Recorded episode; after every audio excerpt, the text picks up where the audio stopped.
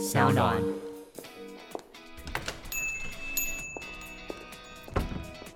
哎，你怎么在这里？这么巧，那不然一起喝一杯吧。Cheers！那些你不敢跟老板说的事，我们聊给你听。Hello，大家好，我是 Jack。Hello，大家好，我是 Cady。我们聊了那么多集的职场，你觉得你有更深入的体会到不同职场的各种状况吗？我觉得我可以从自己的经验去揣摩其他人的工作状态，但要深入体会不同工作者的职场，还是有点困难。那我会推荐你去看哦，《百工一日超强职人》。这个系列推出的 YouTube 影片也是宝博士的实验室协同制作的。哦，这个我知道。之前你有说过，有很多人是一生悬命在自己的领域中奋斗，而百工一日这个计划是教育部青年发展署办理的，今年迈入第三年，透过三百六十度 VR 拍摄，已经推出十九种职业，今年预计还会再推出六部全新的 VR 职场影片。没错，里头呢有科技农夫、水下摄影师、演唱会制作团队等新奇有趣的专业工作者的工作内容与项目。而且你还可以透过手机加上 VR Cardboard 或其他 VR 头戴装置，就可以像是亲临现场一样体验职人的职场环境。这可以提供青年学子在选择职业、进入职场之前，率先体验工作的环境以及可能面临的挑战。上网搜寻“百工一日超强职人”，就可以找到这个系列所有的三百六十度 VR 职场影片哦。好，那拉回来节目，你今天要谈的这个话题也跟学生和职场有关吗？对，有关，因为你之前不是常说你在学生时期是群育奖嘛，就是国小的时候六年都得群育奖啊，嗯、就是群育奖常胜军老好人这件事情，哦、所以我就想要问你说，离开学生时代，我们在职场中，嗯、如果也是有那种在职场上默默拿群育奖的人，这样到底是好还是不好？哦、好，为什么会想要做这一集的原因，就是因为大家也都知道，就是我跟我的主管的关系，就是有一点点小小的剑拔弩张，但是现在是非常的和睦啦。嗯、但是我那时候刚进来的时候，就是。抢桌子，呃呃，抢座位，嗯、对，但其实不止抢座位这件事情，就是我有发现他的个性是比较，他不是很喜欢跟人就是互动的那种个性，嗯、就是他其实非必要不会对你友善，嗯、呃，对吧？是吧？这话蛮严厉的啊！不要这样讲，不要这样讲了，应该说他不太会跟你在那边麻吉麻吉巴蒂巴蒂，就像就像我想有时候会跟他拉迪赛，他有时他还是会看状况去接收我的拉迪赛，或是他不开心或在忙的时候，他就是 get 塞饼这样。其实那是一种傲娇。我觉得那是他的个性，然后我已经接受这件事情了。Oh. 但那时候我就有发现，就是他不是一个会呃在职场上会跟你像朋友，或是对你特别友善的一个角色。嗯，然后有时候在跟他沟通事情的时候，你会发现他不是，就是他不会算算是一个友善的人。嗯、就是你会觉得说，哦，他很有时候很凶啊，然后就是会，哦，我会觉得很凶，但他可能就是直话直讲，他可能也没有觉得他在凶，嗯、可是他就是会很直接，然后也不会。委婉的跟你说什么事情，他就是会直接就是跟你讲。然后我其实花很多时间去找到我跟他相处的方式，然后也有发现，就是像他这样子的人，他硬实力非常坚强，工作上的能力也是被这个公司所肯定的。但是他他相对就好像不是一个那么特别好相处的人，嗯、对。然后我就发现他的定位是这样子。打岔问一个问题，哦、因为你刚刚讲硬实力很坚强，大家可能不知道他的实力到底哪里坚强，哦、所以他是一个什么样的人？他可以完成什么样的事情，会让你觉得他的？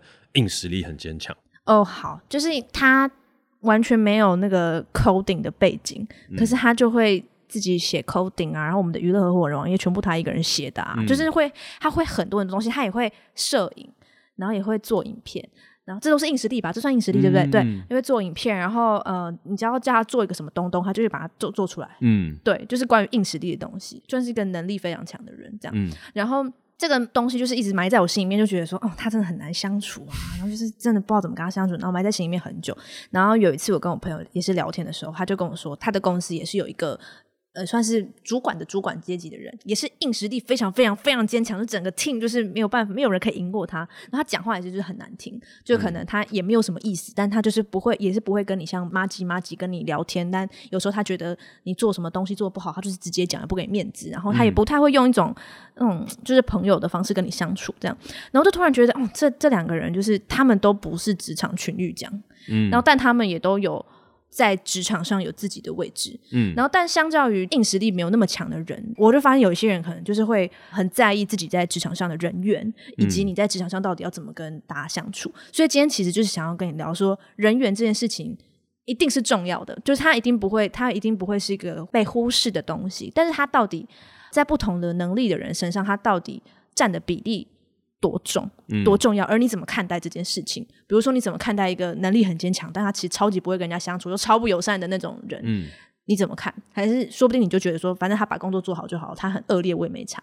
这样，嗯、对。好，那我觉得协助观众朋友，也让我们接下来这一集聊得更有条不紊。嗯嗯嗯对，那这个状态来讲的话呢，我们也可以套用你之前曾经做的一个四度象限。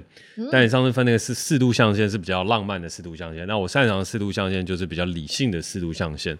所以我们就把会做事会做人和不会做事不会做人，它这个东西拉成 X 轴跟 Y 轴。欸、那其实一二三四象限。对对对对对。嗯、好，那其实我们的一三象限是不用讨论的，就是就不会做事也不会做人。对啊，你不会做事不会做人，跟会做事会做人对这两个事情，我们其实。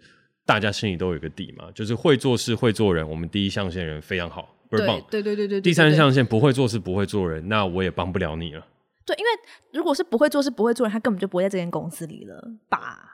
不一定啊，有可能面试当天主管全部感冒，然后就把你录取进来，也是有可能。因为有很多时候是你真的录取进来之后，你才会了解他会不会做人，会不会做事。然后也是对对，对，对，对。所以呢，我们接下来今天最主要聊的就是二跟四。会做事不会做人，然后。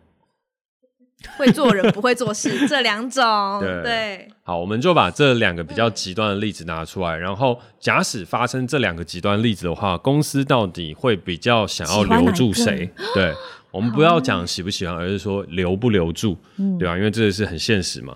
那这两种人选择哪一种要留住了之后，我们也大概可以知道老板的一个心里面的一个取向跟一个喜好。嗯，但是这两个比较极端的例子聊完之后，我们可能也还是可以去分享一些更多的一个综合性的事情。嗯，因为大家所有事情都没有那么样的极端。就举例来讲，你看到的浩伟就是我们的主管，他可能是比较不会做人的，但是其实我们看到他，其实又会有他会做人的一面。举例来讲，他其实像是我们那一届招进来的实习生，哦、呃，我们那一次实习生大概投递履历的两百多个人，嗯哼，实际被选进来参加营队训练的二十个人，嗯，最后留下来的四个人，然后四个人经过了一系列的呃职场当中的，也不能说是选择啦，但是就是时间过后，最终只留下了浩伟一个人，嗯，所以他是两百多中取一的一个选择和存在。那他在那个时候呢，其实一系列的事情上面，他也很贴心哦。你们现在可能没有办法想象，但是举例来讲，我们去吃热炒店，因为那时候我们常拍片嘛，嗯，那热炒店的时候，他的饭都是自己去盛的。但是他会做的事情就是，他一定是他对他一定是会帮大家盛饭，然后他其实都能够了解片场的规矩。他好像都没有帮我们。呃，但是这个东西其实就回过头来，他所学会的做人的和这些东西，就会是你要对你的上司、还有长辈以及我们所谓的前辈，你要来去做后辈的一些协助。所以其实他灌输给你们和跟你们一起在讨论事情，就是他自己是那样子过来的，所以理论上你们也应该要学会这样子的事情。可是问题，这整块的东西，他学的是一个片场的逻辑，而不是职场的逻辑，所以那个会有一些不同。好，那我先讲一个我自己的看法，然后你可以来去补充，呃，想想看，也可以补充了，嗯、对啊，期待你的补充。好，就是到底职场上面比较喜欢那些会做人不会做事，还是会做事不会做人的人呢？那这边的话，可以给一个快速而且肯定的答案。我们喜欢是那些会做事不会做人的人，而非是会做人不会做事的人。因为为什么会这样说呢？就是大家都常常会听到有一句话是：你来上班不是来交朋友的。对，那你去学校，大家会把交朋友这件事情当成一个很好的技能的养成。嗯，所以德智体群美当中会出现一个群育奖，你要学会跟群体相处。嗯，而这个群体相处，它也是一个很重要的技能，没错。所以它放在某一个专业上面，它可能就会是一个技能。举例来讲，我之前也有聊过，像可能公关公司啊，嗯，或者是做广告代理啊，这等等相关的事情，你要很会的去做人。但是这个时候，那个做人也就变成一个做事的基础条件，所以我又会把这整块的做人归类到做事，因为你的做人是为了做事而发生的。所以，我们把这个极端状况撇除了之后，如果我们今天在职场上遇到一个同仁，他要跟你一起打拼，他对你很好，会和你一起吃午餐、打屁聊天，跟你去干掉一些别人。可是每次你跟他一起合作事情的时候，你全部都要帮他做。然后呢，接下来这整块事情出包的时候，他会跳出来说：“对不起，对不起，对不起。”但是你还是要帮他扛。就是他还会说哦，我的错，但是他就真的不会啊，所以做事情还是要你做。那这时候理所当然就会回到我们在职场当中面对到一个事情，我们在班上，就是在学校里面，每一个人做好自己的事情，这样就好了。然后，就算你没有做好，你就是自己功课不好。可问题，公司不是这样，公司是要齐心协力，大家一起合作。所以，当你掉了链的时候，我们这整块视为一个群体的时候，那你没有把你的事情做好，你就会相对来讲拖累了大家。尽管你是群体当中开心果，尽管你对人很好，可是拜托，已经毕业了，我们不是来这边学做人的，我们是来这边把事情做好的。那再回过头来，我们再讲到另外一个象限，是他会做事，不会做人。这个为什么会在公司里面也可以生存得下去？原因就是因为你有把事情办好了。我其实不太管你到底做人发生什么样的问题，而不会是说，当然如果道德品性有问题，那个当然就另当别论。我只是说你可能比较不会说话，你可能只是比较不会去完成一些事情，跟人之间沟通的事情。但你有找到一个可以协调的管道。举例来讲，你的主管在最一开始我跟你们的沟通基本上是不能说是沟通不良啊，就是是不良啊。我说不能是不能说沟通不良的原因是那不能称之为不良了，那个是剑拔弩张。对对对对，那个是即将开战或者是已经开战，然后对就看到你以泪洗面，然后他是暴怒关公，大概类似像这样。对，所以就是那个，所以那个时候就会看着你们就忍不住扑哧一笑，就是哇哦，很可爱的两个人。好，但是回过头来的状态来说的话，是他也有找到他的一个最低限度的沟通方法。然后可以把事情完成，就是我们用 Slack 来沟通，就是所谓的文字沟通。你们有些时候虽然把这个东西当成是一个笑话，就是哎，我们来学习文字沟通，但那个东西也就是说，他会做事不会做人，但是他有找到可以跟大家沟通的方法。所以尽管呢，就算你们那时候可能对他有些意见或有些想法，可是到头来你的心里也还是会觉得，嗯，有他在算不错了，就是他 OK 了。然后你的硬实力还是存在在那里，就算我讨厌你，但是我懂你为什么要那样做，只是我还是会吵架，心里还是会不爽，然后会造成这个呃，可能整个公司当中的一个氛围不佳。可是问题是那时候事情有没有 deliver，有没有做出来，还是有，对啊。但我刚刚讲的是一个最极端的状况，最极端的状况就是，如果在那个状态下，公司它是需要往前走了，我们还是要选择会做事的人，而不是会做人的人，因为我们要的事情，公司。所需要的就是产出。你做人没有产出，你做事有产出。但我觉得，如果你是很会做事的人，然后比较不会做人的人，那你就要真的很会做事。你要很会做事到你都不会出包，因为如果大家就很很不喜欢你，你只要一出包，大家就会可能就会对你很针锋相对啊。但如果你是个很会做人的人，然后你比较不会做事，那大家因为喜欢你，可能愿意给你比较多机会，或是会愿意教你。嗯好，就对一个员工来讲，就是他需要培育的，就是他的那个技能点要点满的那个点，不点满了，就是点在哪里的那个分配。那这边就像我刚刚就，为什么我们会把这些东西定义好？因为我们刚刚讲的是一二三四象限的极端值。哦，好，那我们接下来就要来讨论比较值。那这个比较值就会有很多讨论的空间。我觉得那也是今天想要跟大家分享的一些事情。嗯、好，那如果是比较值来看的话，你自己会怎么想呢？就是现在有两种状况，一个是他比较会做事，一个是他比较会做人，他的能力值都有基准点，就是六十分。嗯，举例来讲好了，我们 A A 的话就是做人六十分，做事九十分；B 就是做人九十分，做事六十分。嗯，对，一个比较会做人，一个比较会做事，那这样的话要怎么选择呢？你说我要想成为哪样的人呢？没有，如果换位思考嘛，就是如果你是公司的老板，你会希望哪一种人？因为他如果有做人有六十分，那就是及格啊。但他做事九十分，那我会选 A。嗯，对，因为他至少是及格的，他还没有到，就是你知道已经影响到，比如说他会跟他的下属就是大吵特吵，然后他真的大家都很讨厌他，然后他真的是很没礼貌，他没有到那种程度。嗯，对，所以这样的话就会是 A 啊。好，那我问你哦，做人六十分跟做人九十分，你觉得差别在哪里？你说做人六十分跟做人九十分，对对，都是讲做人。我没有我没有跳开，我也没有混乱，是个水平线的概念。对对对，啊、我觉得九十分的人八面玲珑啊，我知道了。你觉得我做人几分？你这样蛮简单的、啊。九十。你觉得我做人九十？我觉得有九十吧。那你觉得你的主管做人几分？啊，三十，三十。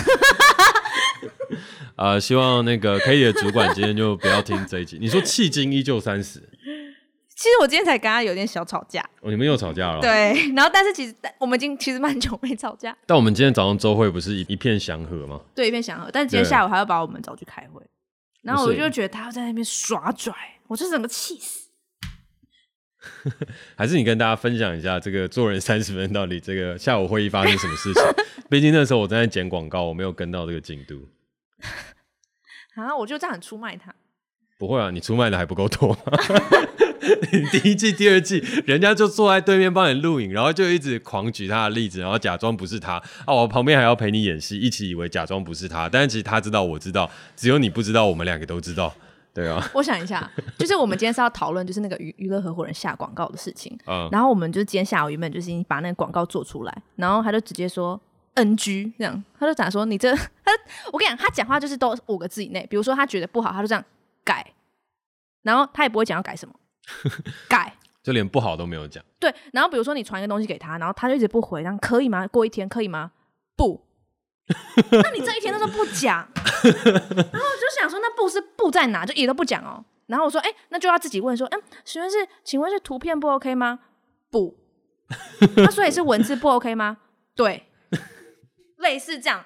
然后就觉得，就是他到底怎样？好，今天也今天也是，就是他觉得那个图片不 OK，他就直接说会议室开会，他就看起来很生气。我我其实不知道他到底是不是正在生气，他就直接说，我觉得你们今天早上周会的时候根本没有在听 Jack 讲。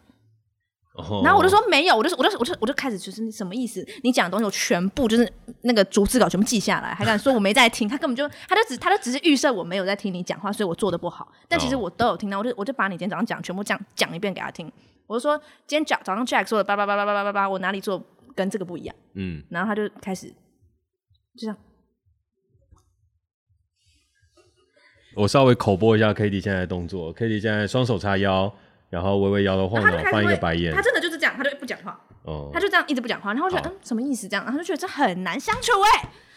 好了，没有浩伟，其实我是很喜欢你的，不要不要这样伤和气。对对对，隔空告白一下。对对对。那他就是会不讲话，然后在那边这样。好，那我们先把这些东西定义清楚嘛。我们他就一直在那边讲，他会这样。好，拉回来，拉回来，拉回来。对那个 Kitty 现在表情有兴趣的，就是看我们 YouTube 频道哦。我们先拉回来讲一个事情，就是好，我们先预设嘛，我们知道你的标准，我们就从你的标准来去做讨论。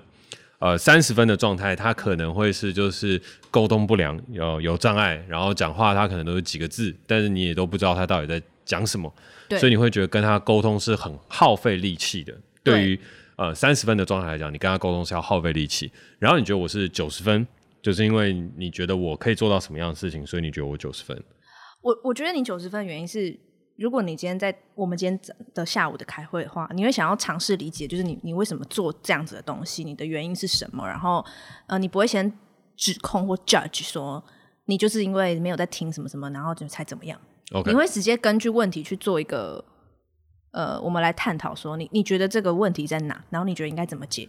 好，那我说的更明确一点的话，做人九十分，他基本上是在团队里面具备有协调能力的人，这样讲可以吗？嗯，可以。还有没有什么要在九十分当中补充的？和善，和善，可以在团队当中和善的协调，可以感觉到你的善意，可以感觉到你善良。那、你不是平常都说我脸很臭？但是还还是知道你是善良的哦，就知道你你是友善的。哦，所以如果脸不臭，我就可以一百分。呃、也没有，因为九十分就是因为总是有进步的空间嘛，哦、对不对？你现在才三十岁。对不对？你到五十岁还是一直可以越来越好，越来越好。我、哦、没有，我觉得我到五十岁应该会减成三十分吧。有可能。好，那回过头来，三十分、九十分中间的所谓六十分，你又会是怎么定义呢？做人的六十分？嗯，我觉得六十分就是他可能没有办法在跟所有公司的职位的每个人都处理的非常的圆融，嗯，但是他至少不会让大家不喜欢他。那公司里面，我们不要说谁啊，有没有哪一个形象、哪一个什么样职位的人，你觉得他的做人就是差不多六十分啊？你不要讲好不好？别、啊、人又不知道你在讲谁。我跟你讲，我们公司里面没半个人在听我们 podcast，好不好？我已经推广了，每天进公司都说，哎、欸，大家要听，要听，要听。我跟你讲，所有的下载量没几个是从公司贡献的，我已经察觉了这个事实。所以你在这边放胆去讲。我之前为什么敢讲那个子毅啊，敢讲那么多人，就是因为我知道他们都没有听。对，好，你来想想看，六十，六十啊。我不敢讲六十也算是赞誉啊，我真的不敢讲。六十其实按照你，你刚刚都讲浩伟三十啊，因为我跟浩伟比较熟，哦、我跟浩伟熟到我可以这样讲他，而且他我知道他不会放在心上，因为我会事后会跟他讲说，我今天我昨天有在节目讲到你哦，然后但其实我不是那个意思啦，哈哈哈哈，我说我很生气，其实还好啦，我没有真的那么生气啦，我也没有觉得你那么鸡掰啦，这样。哦。哦，但其他的人，我觉得我没有办法。六十分是一个很刚好的状态啊，就是大概是谁吗？还是你觉得公司大家其实大部分都是六十分的状态？哦，没关系，我们不要讨论特定谁他什么样的，我只要抓出你心中当中所想象那个六十分，然后我可以把它描述的再更精确一点点。哦，可能像。哦，oh, 我懂了。对，好，那其实刚刚 k a t i e 他所定义的六十分的话，我觉得他是可以完整的来跟大家沟通和处理事情，只是他不会去主动的来去做沟通和处理，而是他会被动的去完成所有做人当中我们该要去完成的事情。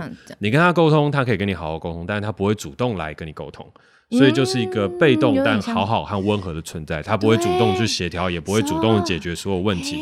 可是当你去找到他的时候，他可以被动的和好好的去完成这所有的沟通。所以这个的做人的话，其实我们三十六十九十，他其实就是你跟他沟通无效，这是三十分；你跟他沟通有效，但是他不会主动找你沟通，也没有办法协调解决任何事情，这是六十分的做人。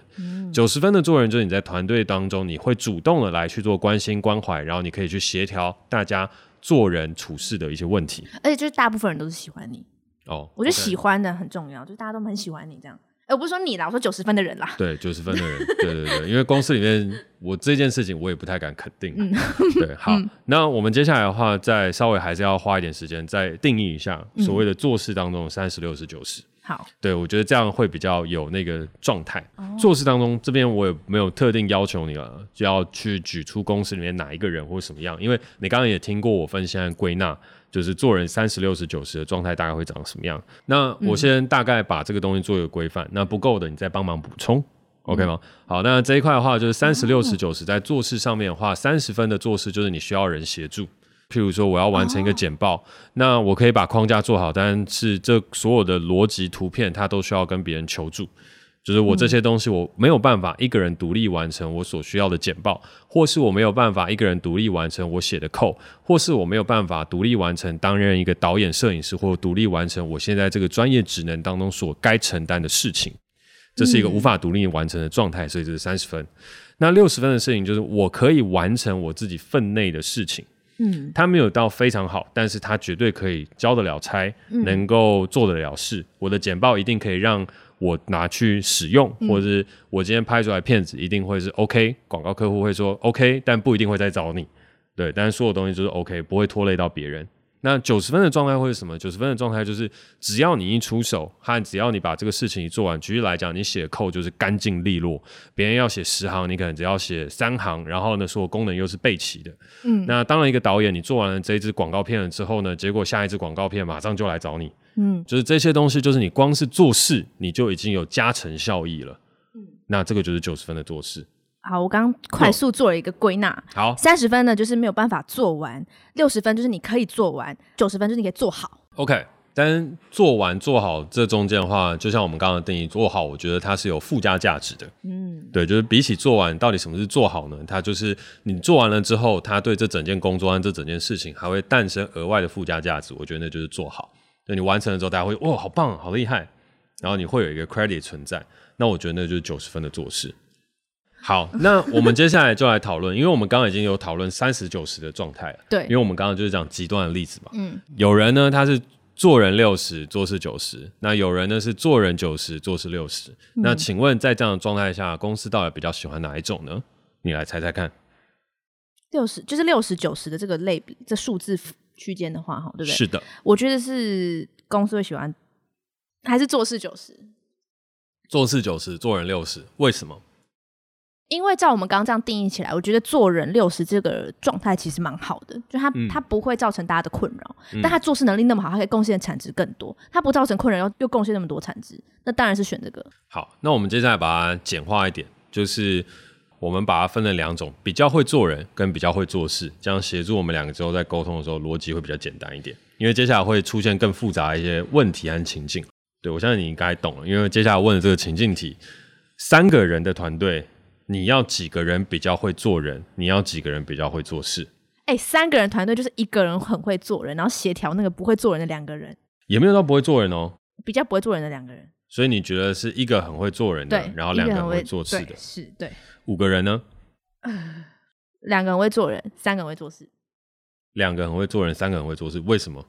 听起来有点像你刚刚瞎掰的。没有啊，就是我觉得，哎、欸，两个人会做人的人，那他们一个一个可以协调，他们一个可以协调他们内部的纠纷，另外一个可以去对外，就是当公关。两个人、哦、对，然后其他人就是在后面做事，然后要贡献很多产值。好，十个人啊，一半一半，五五。你是随便选了？没有，就是我就觉得十个人的话，五五。为什么？直觉不接受。这时候就要仿效，我记得可能上一集有录到，就是要用一点点脑思考思辨。十个人，对，十个人的时候，哎、欸，十个人的话，哈，我觉得那好，三个人会做人，七个会做事。为什么？因为我觉得这个时候就是可能对外可能会需要两个人，然后对内一个人，对外两个人也许也可以处理对内的大家的人，就是开始会有人资这个角色。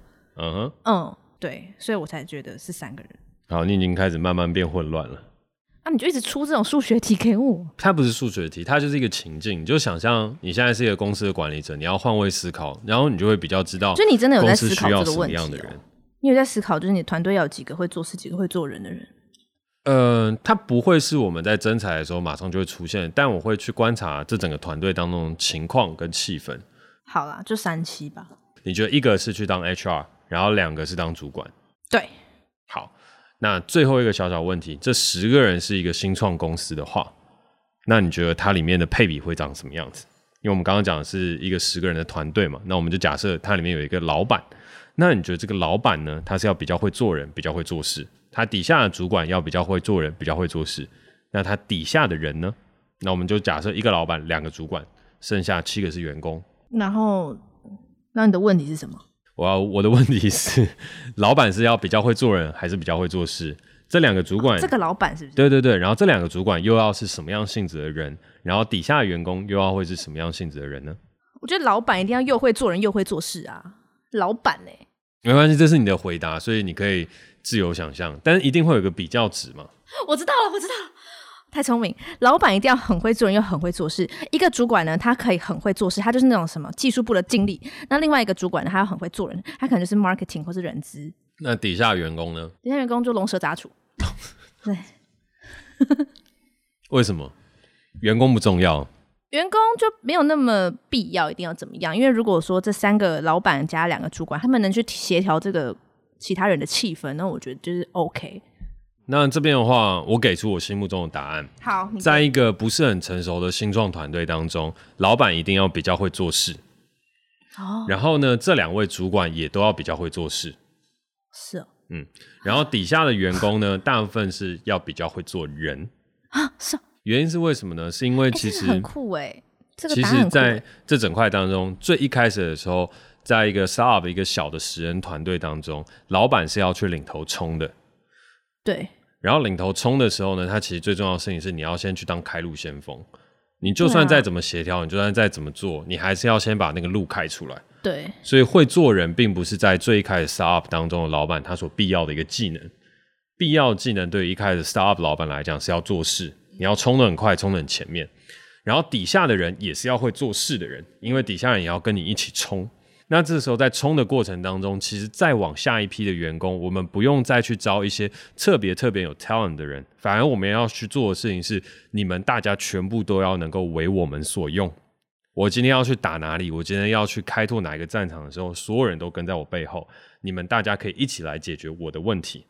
那这个东西我已经知道我怎么样来直接的去指挥，所以呢，就从这个当中，我觉得它也是一个职场的生态。当你加入到一个新的公司，或是你是在一个老公司的新的事业部门的时候，你必须要去开疆辟土去做出一些事情的时候，你会发现大部分他所选择主管都会是会做事的主管，然后那个人也是很往前冲的，然后底下的人呢，大部分其实就要去听这些人当中要怎么样去做，怎么样去走，因为这些事情都要有非常好的决断力。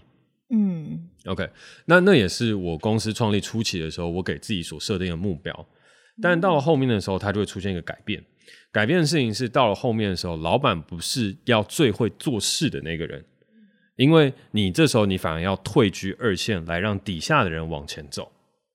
原因是什么呢？是因为并不是所有的事情你都可以去完成了。这也就像我今天早上会议的时候跟你们说的一样，就算我今天可以给你们很明确的答案，我还是会希望这些东西是你们去处理，而不是我去处理。因为我处理，我大概花可能十分钟就处理完了，你们可能要比我花更多的时间，可能说不定要两个小时、三个小时，甚至要个一两天，或者是如果有些关卡没过。就是你们又中间又宕机了，然后处理不良，然后一个礼拜过去，它可能又卡在那里。可是这个东西还是必须要你们去做，因为终究我必须要退居二线。嗯，我不再是那个全部用来做事的人，而是我要去来去运筹帷幄和协调大局。嗯，所以，除非是今天有一个超级无敌大的案子，他一定要我一个人下去去跳，然后去运作把它完成。就像是刚刚在呃我们过来的车上，你会看到我打了很多电话，或做了很多事情，嗯、然后下了很多判断和决策。那个就是因为那个案子很大，嗯，所以我就必须要自己跳下来把事情去完成。嗯、但大部分的时候，老板到最后的时候，他会是退居二线，嗯、他要学会的事情是我怎么样可以更好的去协调沟通和做人。那这时候底下的主管呢，他就会有是一个往前走，一个往后退。就像你刚刚讲的，就是一个要会做事，一个要会做人。那其实这个时候，主管的部分，其实大部分我们所喜欢的都还是会做事的人。只是当呃这个组织架构越变越大的时候，我们可能会需要有一个 HR，他就是一个比较要会做人的人。然后底下的人呢，大部分七成，我们都希望他是，如果我们这边讲都六十九十分了，就是没有出现三十分的状态。嗯、我们希望底下七成甚至到八成的都是会做人，而不是会做事的人。真的哦。嗯原因是因为会做事的人呢，这其实也有一个很重要的事情是，除非你今天做事跟做人的技能都点满了，不然的话，有些时候会做事的人，他其实大部分都会很难相处。就是这是一个为什么我刚刚一定会做一个六十，一个九十，一个三十，一个九十，或一个三十，一个六十，一个六十，一个三十，人很难两全其美。嗯，然后其实老实来讲，我觉得我并不是特别会做人的人，我其实在外面也得罪了不少人，然后公司里面也有些人会觉得我常常 get 塞病。就录 Podcast 录到一半，就会偷偷骂我说，就是我的脸很臭，对，就是有类似像这样的事情发生。好，但是在这个东西回过头来呢，我们会去看到的东西，就是做事做人，他一定就是很难两全其美。其美哎呦，什么时候这么有默契了？可以哦，我们已经录三季了。哦，我都已经知道你要想什么，我只是在这边装笨而已。哦、真的好，那接下来交给你。就是人就很难两全其美嘛。嗯。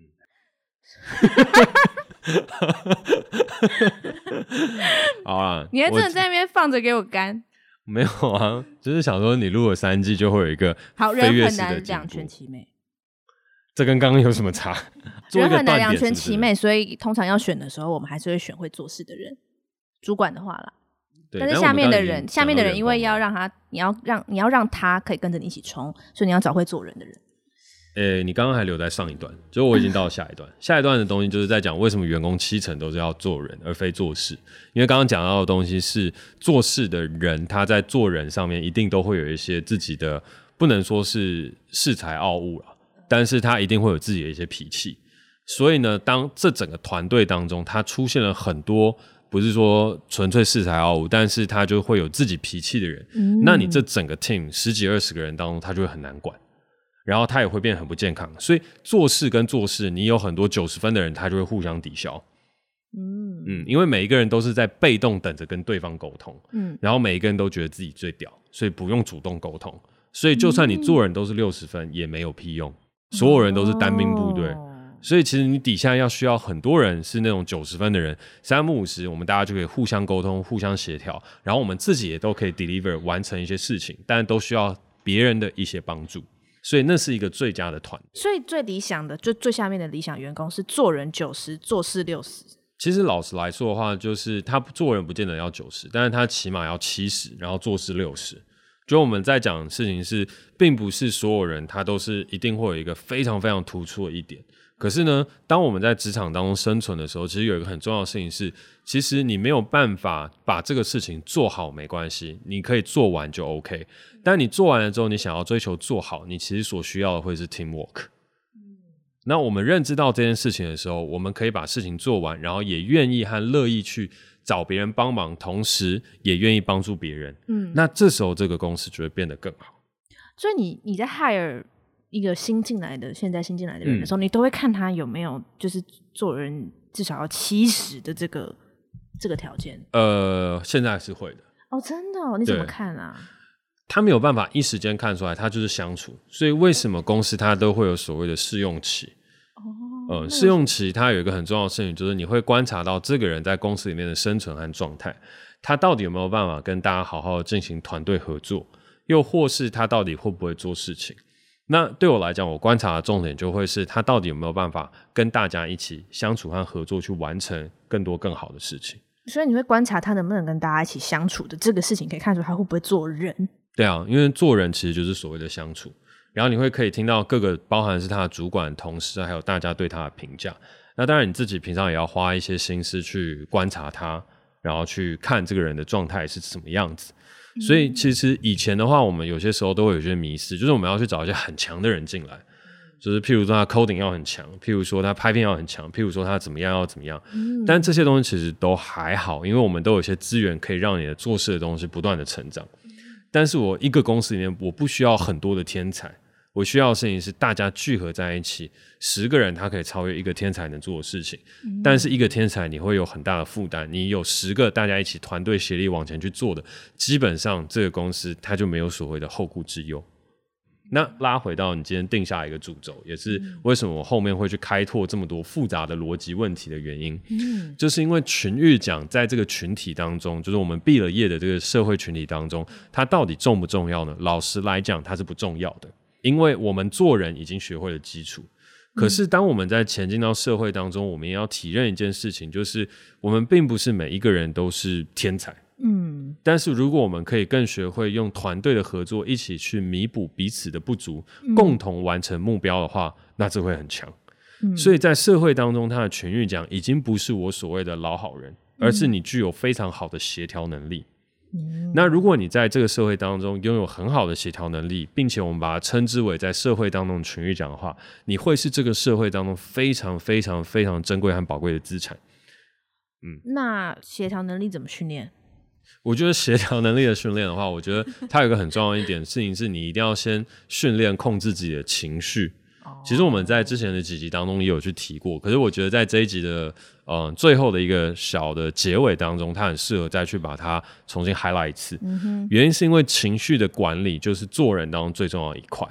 以前在学校的时候，你只要发脾气，大家就会觉得你是一个不好的人，因为你没有必要啊，你干嘛这样？大家就是和乐融融就好。嗯。可是，在商业上面和社会上面不是这样，你有些时候就是我们所谓的要适度的去表达你的情绪和态度。嗯，因为这个时候你才能够为你的团队守护底线，嗯、为你的团队创造利益。嗯，所以在这个情况下，你的情绪的管理非常重要。所以协调并不是一味的忍让，而是你有适度的要去把你的情绪发泄出来。但是那个发泄是经过理性的思考，而不是纯粹的顺着你的心去走。最后补充小小一点了，嗯、就是当你在遇到商业谈判啊，或者什么相关我们要去签订合约、谈条件的时候，情绪就是一个很重要的管理武器。因为如果你是一个软弱的人，或是你是一个老好人，你基本上谈不到什么好 deal。嗯，因为社会是现实的，不会因为你是好人，所以就多给你钱，不会。你是一个好人，你会做事，然后你愿意来把你的态度坚决表达出来，你才有办法拿到最好的 deal。所以并不是说一味的说好好好好好，你要做什么我都 OK，并不是这样，而是你必须要去跟对方说这个东西不行，这是我的专业，然后这个东西你不能管。那这些东西在讲的时候，你的语气要很强硬，不然大家也不会学会尊重你。举例来讲，我在拍广告的时候，那个就是一个很重要的情绪管理，它其实跟做事没有太大的关联，因为其实我们大家都能够把东西拍好。可问题，你要怎么样把这个东西在现场沟通到广告代理商让客户都说 OK，这个就是做人。这个状态来讲，你有些时候你就是我没有要生气，但我要假装我自己已经时间已经差不多来不及了，因为其实再拍下去就会超支。嗯，但是呢，距离那个死线前，我就要提前先把我态度摆出来，我就说，哎，这个不行，这个不行，这个也不行，然后再拍下去，没办法哦，不然的话就是一是加钱，而不然我们就撤班。那拍不完，拍不完，我不会负责啊，你负责啊，这是你的决定，不是我的决定。然后大家就说哈，那你这样的东西会不会很难相处？但其实不会，因为现场就是要有一个人拍板去说这样的事情。嗯，啊，如果拍不好怎样？我负责啊。那如果没有啊，我负责啊。那如果说，那你就你负责，我负责到这里，剩下的你来，这个界限划清楚，态度强硬，这个东西它就能过。所以其实这个东西跟以前在学校啊，在旧的我们那种老好人和群长观念是不太一样的。所以我觉得协调的第一步就是管理自己的情绪，为自己为团体站在一个对的立场，做对的事情。我觉得第二步的话，就我们再开下一集。对，所以你觉得协协调是可以讲一集的？我觉得协调一定可以讲一集啊，因为协调非常非常非常的难。嗯，嗯，因为它这个东西在情绪管理是第一步，但是第二步的事情就是你还要去察言观色。嗯，对，就是你自己做好自己的管理了之后，你还要去了解对方，还有整体当中的整个的权力结构，读那个空气。我觉得读空气有点复杂啊，就是简单来讲，所有东西都是权力结构。权力结构，嗯，因为这这个社会就是一种权力结构。你要说它是父权，你要说它是资本主义，你要说是什么都无所谓，它就是一种权力结构。然后你要去解构它，知道你站在什么样的位置，知道你可以前进多少，后退多少。那实际当中，下一次再聊的话，它其实可以聊的东西和类比的事情，它就是一场宫廷剧。每一个东西你进去了之后，你就是在一个宫廷的战争。那这个宫廷的战争当中，有些时候你扮演的事情是忠臣，但忠言逆耳你就被斩了。那你到底要不要当这个忠臣，还是你要当一个佞臣？就是我要在旁边拍皇帝的马屁，哦，你好棒哦，你好棒，皇帝你永远最棒。然后或是你今天要当一个隐士，就在那边，然后就是有些时候，呃，你来问我，我可以来去给你的意见或者什么等等。然后呢，你今天要知道的事情是在每一个权力结构当中，你所担任的角色是不一样。你不会因为你今天是谁，你在某一个宫廷剧里面就永远当皇帝，不会，你一定会在当皇帝当到一半的时候，你发现你在开始当太监。哎、欸，我觉得你上辈子是说书人呢，我觉得你好会譬喻哦。哦我现在就当令臣。好啦，那没有，我觉得你的比喻也蛮棒的。上一集你不是有讲那个买包包？对、啊，我觉得那个买包包的那个，我就永远没有办法想出来，真的，那不是我的生活范畴。呃，好，我们进到现场观众提问环节。刚齐顺想要问我们这个斜杠老板徐嘉凯导演先生呢，就是说，因为他自己呢想学很多东西，他刚刚举例说他以之前在学剪辑，然后现在在学 coding，可是他现在学 coding 的时候就发现他的剪辑能力有退步。那遇到这样子的事情，就是在接着他想要面对他想学新的东西的时候，他就不知道该怎么拿捏。但他会想问你这个问题，是因为你就是很多斜杠嘛，就是又会又懂科技，又懂哲学，又懂文学，又懂数学，那你是怎么经历这个过程？其实我对数学还好，我觉得数学不错。好啦，呃，我觉得这块当中也是回到一个很直观的一个一个一个概念，就是手段和目的。那我们之前曾经有聊过，金钱是一个手段，然后你生活最终的一个目的才是你要去追求的。那其实刚刚在讲到学习和斜杠也是一样的事情，就是你的目的、你的 purpose 到底是什么？你想要成为一个剪辑师吗？你想要成为一个导演吗？还是你想要成为一个创业家？还是你想要成为什么？那个目的厘清清楚了之后，学习的这所有东西，它都只是达成这个目的的其中一个手段。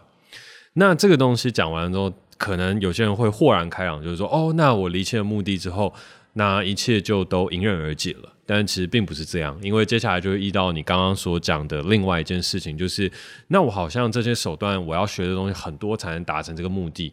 可是我学了这个手段，譬如说你刚刚说你学了剪辑之后呢，又要再学 coding，coding 学完之后又想要再学特效。可是当你在学 coding 的时候，你剪辑就已经忘了一些，所以你怕你在学特效的时候，你的 coding 又忘了一些，那所有东西就会不专精。那我不确定你的目的是什么，但是你会担心这整件事情。这个东西的话，我也要先说一件事情，是他也不用那么担心。原因的事情就是，呃，我在大学一年级的时候，我在班上有一个很奇怪的。嗜好就是我会去读各种器材的操作说明书，这是我的一个也不能说小时候的嗜好啦，就是我觉得那时候我是一个器材控，所以我就把所有的器材那些全部都研究完毕了。然后到大二的时候，我还可以兼任讲师，就是我去教大家怎么样去使用 Pro Tool。然后老师不会使用器材，跑来问我。然后后来厂商进货到大山弄摄影棚的时候，我也还去协助去做摄影棚的建置。那时候我器材学的非常非常专精。然后那时候我还传承给就是一个学弟，他现在也是我们公司里面的一位职员，叫做子毅。那他也就染上了这个恶习。为什么我会说恶习呢？就是这样的东西其实对别人来讲是一个压力，因为我们最喜欢说的一个口头禅是：你不会看说明书吗？啊，你没有看到说明书，你不会下载吗？所以就是我们常常会是一个不会做人的人。好，但是做到现在的时候，其实我对器材也不熟悉了，就我忘了。所以这个忘记了之后呢，我就去问别人，就说：那现在这个器材、这个规格、这些东西到底是什么？那也像是后来我学剪接，剪接学到后面的时候，我曾经有一段时间真的对于电脑啊、剪辑软体啊这些东西非常非常精通，包含要去组装电脑啊这些什么等等。但是到现在我也忘了。可是这些所有东西忘了并不打紧，因为我正在往我的目的靠近。然后我所不能说是遗弃了，但是我所失去的这些手段和这些技能，我还知道它是什么，所以我可以跟别人沟通。那我的目的就要把这一切整合在一起。所以对我来讲的话，就是这些手段和学习的东西，它是必然的遗忘。所以你只要再继续成长，你就不需要害怕。那也就讲的事情，就像是。我有点不太确定，你看，这也是一种遗忘，就是我不确定是爱因斯坦还到底是谁。他也就是说，他其实曾经忘记过了很多的算式，很多的东西，甚至他也不知道生活到底该怎么生活。所以，其实这个事情对我来讲也是一样。其实我现在越来越靠近一个所谓的生活白痴，就是我可能在技能上面我已经逐渐越点越满了，可是，在生活的过程当中，我已经失去了很多所谓的生活技能。对，那这些东西的话，我觉得它就是一个正常的一个成长，它只是往你自己心中所要的那个样子跟那个目的靠近。最后总结一块事情的话，是斜杠这个技能是怎么样来去把你所学习到的东西，虽然你忘了，但是还是可以利用的一个技能。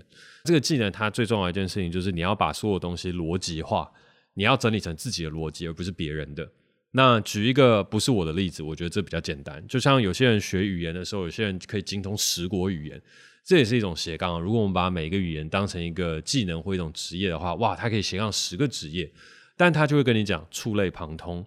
哦，我可能整个欧语体系它是一块，整个呃，可能我们在讲日文、韩语跟整个东亚的一个语言体系它是一块，它可能跟整个中文是有很大的关联性，所以你就用一个自己的记忆方法去学习了这十国的语言，然后他会把这样的方式传授给别人。可是问题来了，你把这样的方式传授给别人的时候，其实大家很难学，基本上你会精通十国语言的人都有自己的方法。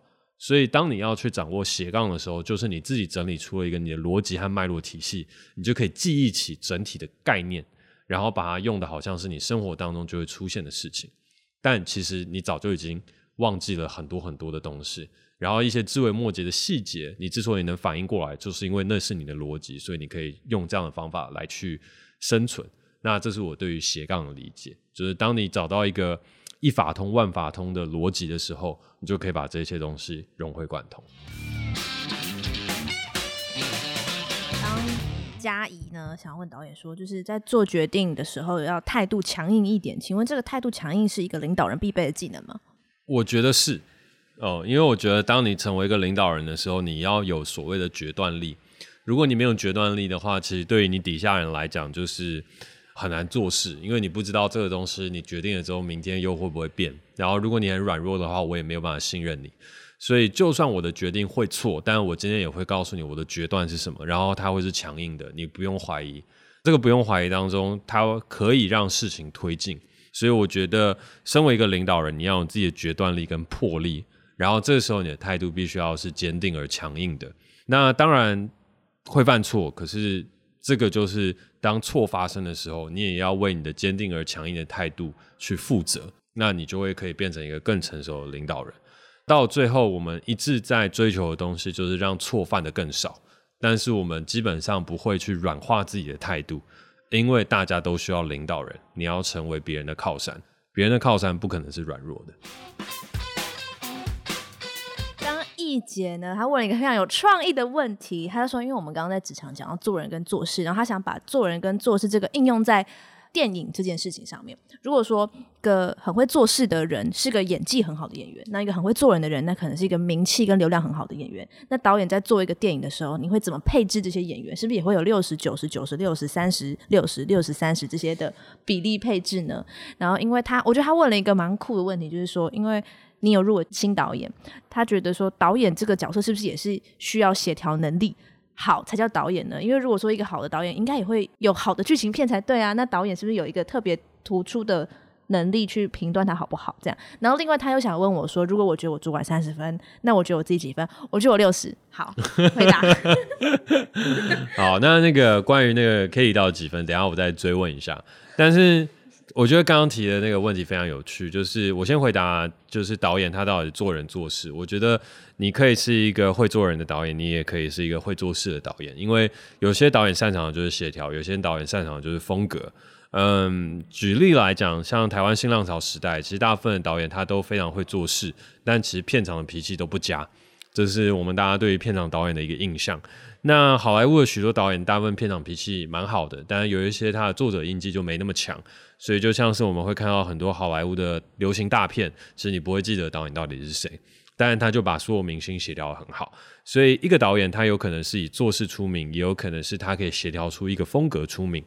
那我自己的话，他比较像是协调出一个风格，我觉得我比较像是这一块。原因事情就是那时候《圣人大道》入围金马奖最佳新导演的时候，就是大家有讨论说，诶，呃，入围了，虽然是入围了，但是怎么就入围这一项？因为其实通常入围了一项的时候，它还会有很多技术奖项，或者至少会有一两个是伴随一起出现的。那为什么就只有入围了一个最佳新导演？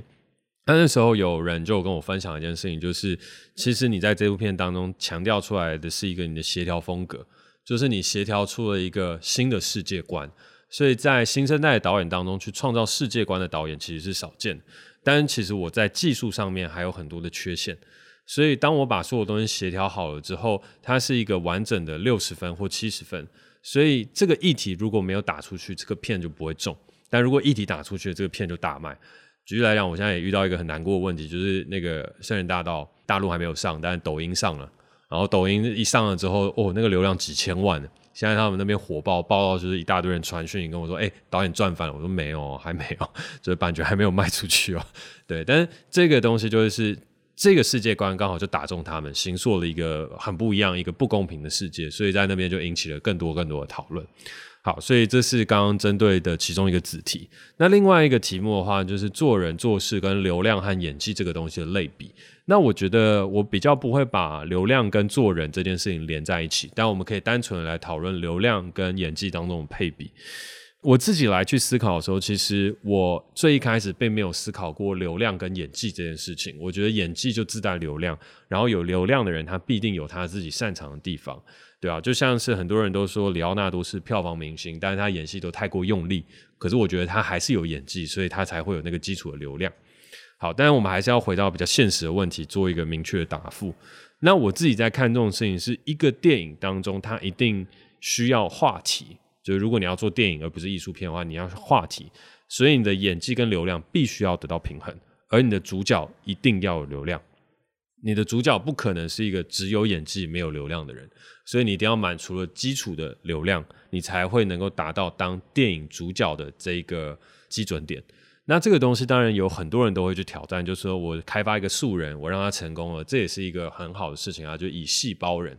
但是对于一个成功商业片来讲，这样赌注是太大，除非它是一个 IP，所以 IP 作品像哈哈利波特系列、魔戒系列，你就不用管它到底有没有明星了，因为。IP 就是这个故事本身就是一个明星，所以你可以自然而然去选择很多演技好的，或你觉得跟这个角色投缘的一个演员。但如果你的东西并不是 IP，而是一个原著，它就一定会需要明星来拉抬和加持。所以它其实不应该只会是呃演员之间的比较和参考的一个比例，它应该会跟原著跟这整个团队当中取得一个均衡。因为有些时候流量担纲是所谓的 IP，有些时候流量担纲是所谓的导演，就像是我们今天看预告片的时候，天能打的没有是明星，他打的就是诺兰，就大大诺兰星际效应，所有他之前拍过的片子，对啊，那这个东西的话，就是诺兰本身就是一个自带流量的人。所以电影它很有趣，它是一个全局。因为有些时候你看一些鬼片啊、惊悚片，他打的也不是导演哦，打的也不是演员哦，打的是他曾经拍过《厉阴房》，打的是他曾经拍过什么什么样不一样的片子。所以这个就是一个不同的事情。那最后延伸问一下，哎，你自己评估你六十分怎么来的？我就觉得我不好也不坏啊。哦，就这样。对，就这样，就几个。哦，所以你也没有打算要。有啊，当然呢、啊，当然呢、啊，有啊。那你有没有觉得自己可以往七十分迈进？有啊。那你觉得你自己六十跟七十之间还差在哪里？为什么你刚刚会给自己打六十而不是七十？我觉得我有时候比较不会看出别人的在想什么这件事情，就是我要一直问，一直问，但我没有办法。我觉得可能是我不够聪明吧，就是我会我会不知道你是什么意思，这样不是不是你，我说别人什么意思，嗯，那我就会变成就是会比较不会，我觉得这样子比较不会做人，因为我觉得做人会像比较他嘛，他会就像你刚刚讲，就是协调能力很好，他会知道这个人需要什么或想什么，然后你去。啊，权力结构不太会看，我不太会看一些空气啊，这样，我觉得我差在这欸。好了好了，这边也就不再深究。但是我觉得这个的话，也就是可以跟很多听众朋友分享一件事情，就是虽然我们这一集一直不断的在为别人打分数，觉得来去看别人到底是会做人还是会做事，还是到底是一个什么样的人，但是也不要忘了，就是我们在跟别人打分数的时候，其实也是别人在帮你们自己打分数。在自己这一块的话，也要更多自我觉察。就是为什么刚刚会问说，Cady，你自己觉得你自己几分？那几分了之后，你距离下一步还差什么？当你有这个自我觉察和反省的时候，其实大部分那就是你自己可以成长和进步的一个空间和开始。嗯，那讲到这边，Cady 已经开始打哈欠了，所以我们就要进到呢今天最后的最重要一件事情。非常感谢你收听我们今天的节目，我是 Jack，我是 Cady。那如果你喜欢我们的节目的话，欢迎在 SoundOn 上面订阅我们。有任何想跟我们说的话，也欢迎在 Apple Podcast 给我们评分加留言，或是私讯我的 IG。那我们下次见，拜拜。